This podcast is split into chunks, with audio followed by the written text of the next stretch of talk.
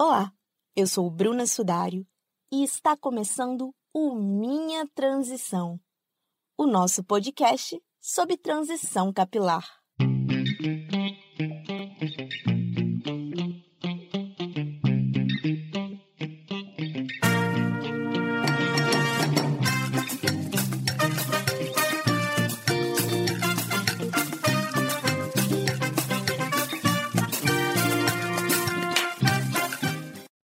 Uma identificação por completo. É assim que muitas mulheres que passam pela transição capilar se sentem ao assumirem o seu cabelo natural. E para conversar um pouco mais sobre esse assunto, eu estou recebendo no episódio de hoje a Luana Reis. Oi, Luana. É uma alegria te receber aqui no Minha Transição e eu gostaria que você se apresentasse um pouco mais. Olá, tudo bem, Bruna? Estou muito feliz de estar aqui com você e com todas as pessoas que vão ouvir esse podcast. Eu sou Luana Reis, tenho 38 anos, um filho de 19, que é maravilhoso na minha vida. Faço parte do Samba da Meia-Noite, faço parte de vários projetos que visam tanto o empoderamento plus size quanto o empoderamento negro. É, sou da Liga das Escolas de Samba, secretária. Sou secretária também da Abafro, Sou também secretária do Samba da Meia-Noite, além de ser sambadeira. Trabalho também é, como secretária de um ateliê, Cássio Silva. E adoro dançar, adoro com, me comunicar, além de cuidar de mim, né, Bruno? Porque a gente tem que se cuidar, claro. Com certeza. E Luana, você está em qual cidade atualmente? Onde você mora? De onde você é? Eu nasci e cresci aqui em Belo Horizonte mesmo, Minas Gerais. Ah, sim. E Luana, como que foi a sua transição capilar, esse seu processo aí de encontro com o seu cabelo?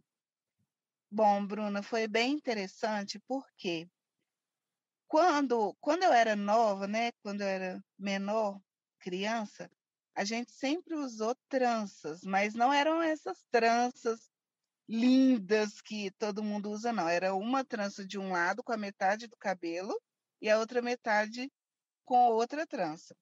E isso me trazia alguns apelidos na escola, né?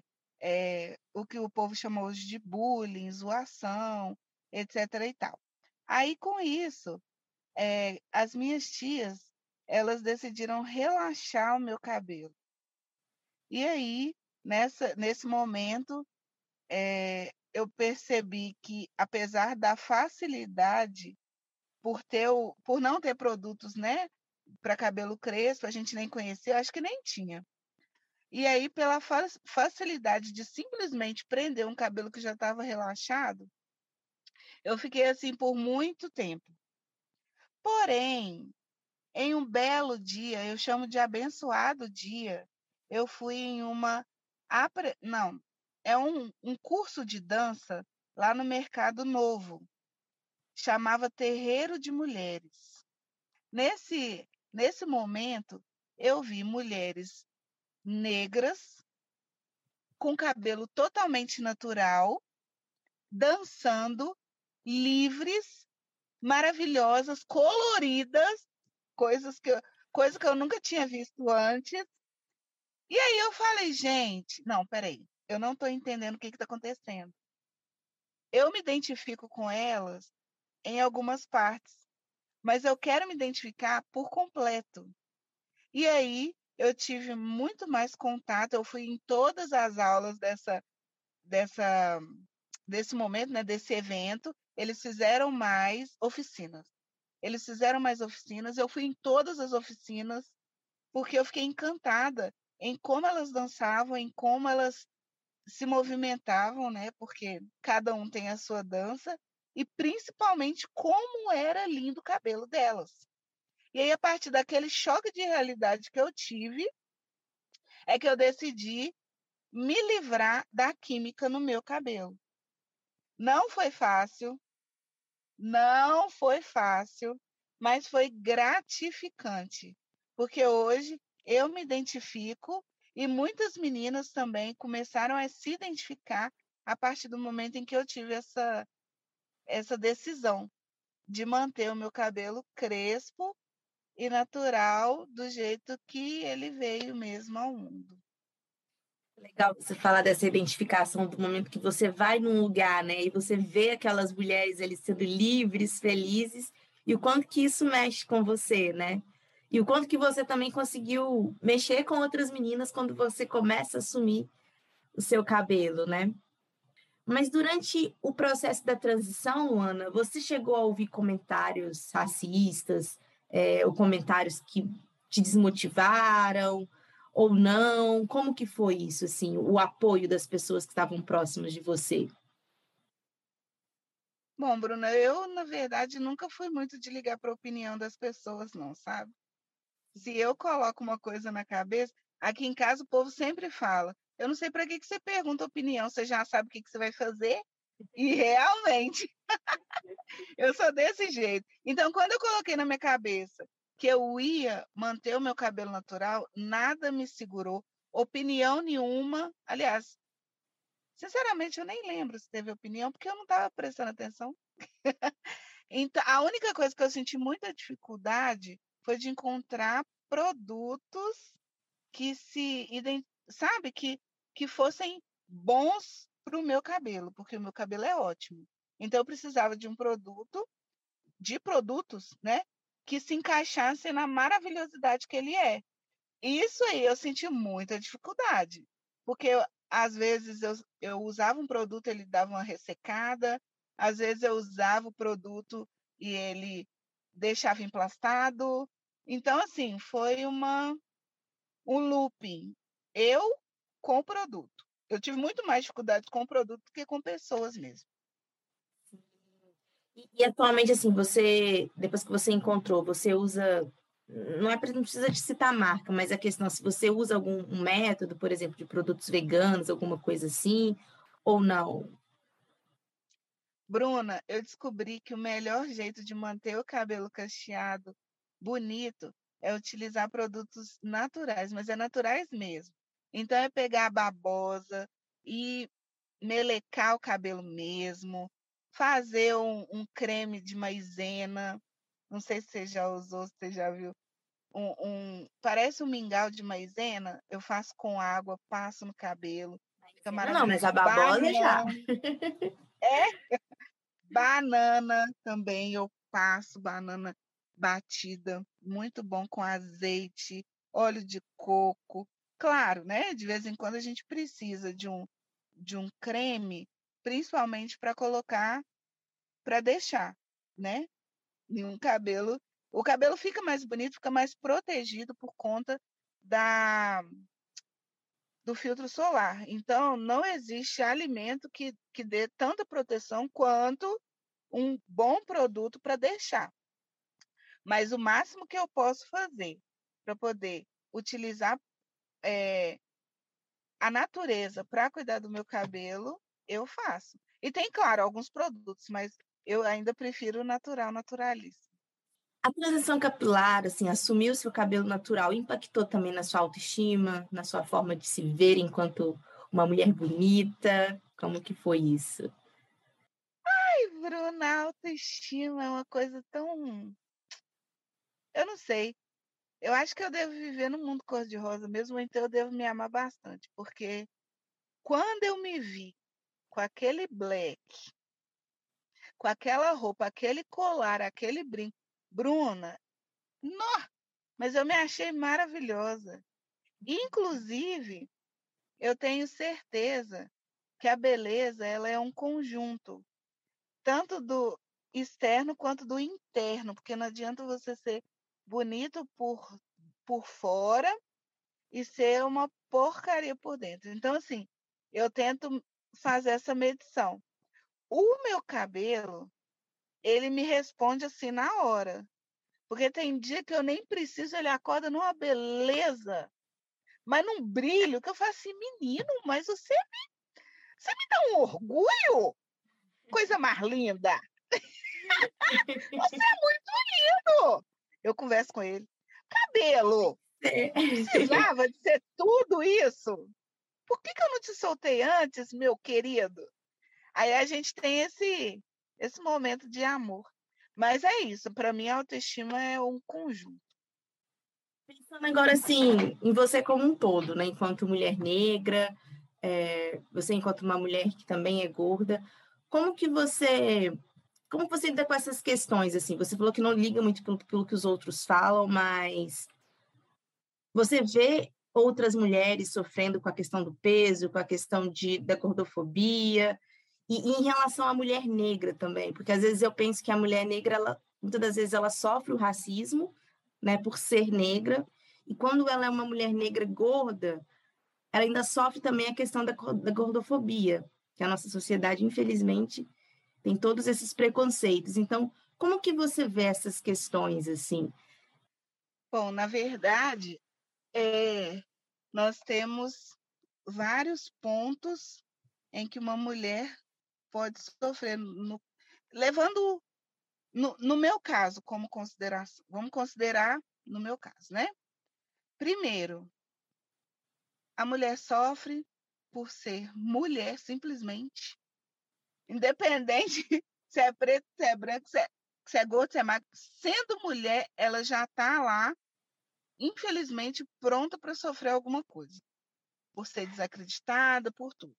Segundo, por ser negra. Terceiro, por ser gorda. Quarto, por estar, tá, é, por ser pobre. É. Classe média baixa. Porque tem gente que está com uma situação, né? Pior que a minha, então classe média baixa. É, o fato também de ser mãe solteira, hoje em dia, parece que não, mas ainda tem um tabuzinho para ser quebrado. E eu não ligo, mas tem muitas mulheres que ligam. Algum certo tipo de comentário, né? E, e, e tem vários outros, tem vários outros tópicos. O que eu faço é um trabalho de formiguinha, sabe, Bruna? todas as mulheres que entram em contato comigo, elas sempre vão ter uma palavra de conforto junto com uma palavra de ação, porque também não adianta só ficar sofrendo e não ter nenhuma ação para mudar essa realidade, né?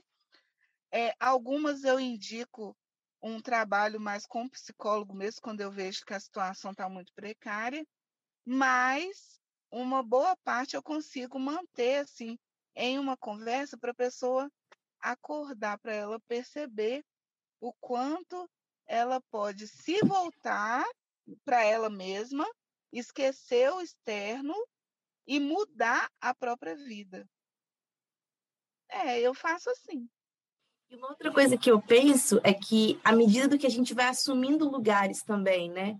Você, quando está ali enquanto modelo, quando está ali enquanto Miss, vai reforçando e também vai sendo exemplo para outras mulheres, né? de que sim, eu sou uma mulher bonita, sou uma mulher potente, sou uma mulher capaz. Então, a gente indo ocupando esses lugares, a gente vai quebrando né, um pouquinho essas barreiras, esses preconceitos, esses estereótipos, e ao mesmo tempo vai sendo exemplo, né? Para tantas outras mulheres que ainda não conseguem se amar, né? Se olhar no espelho e se amar dessa forma. Esse foi o principal motivo de eu ter aceitado, com 37 anos, ser Miss Nova Lima Plus Size.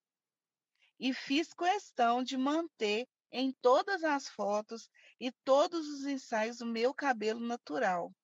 Eu queria que desde a criança até uma pessoa mais velha do que eu olhasse para mim, olhasse aquele momento, se identificasse e muito mais que isso, virasse é, é, e tivesse a certeza, eu também posso. Se ela está lá, eu também posso estar. Então, o meu intuito foi esse. E eu vou te falar a verdade. Consegui vários resultados com essa atitude. Não o Miss Minas Gerais, porque não era o me esse o meu intuito. Mas frases de apoio, frases de mudança. Eu tenho prints de pessoas falando: Nossa, eu me identifico tanto com você. Eu sempre gostei do seu jeito de ser e eu quero ser igual. E são essas pessoas que eu costumo abraçar mesmo. Eu abraço todo mundo. Não, assim, no jeito figurado, né? Uhum, eu abraço todo mundo. Hoje em dia, ou não pode abraçar, tá bom? É, agora com a Só Covid a gente tem que. Vai devagarinho.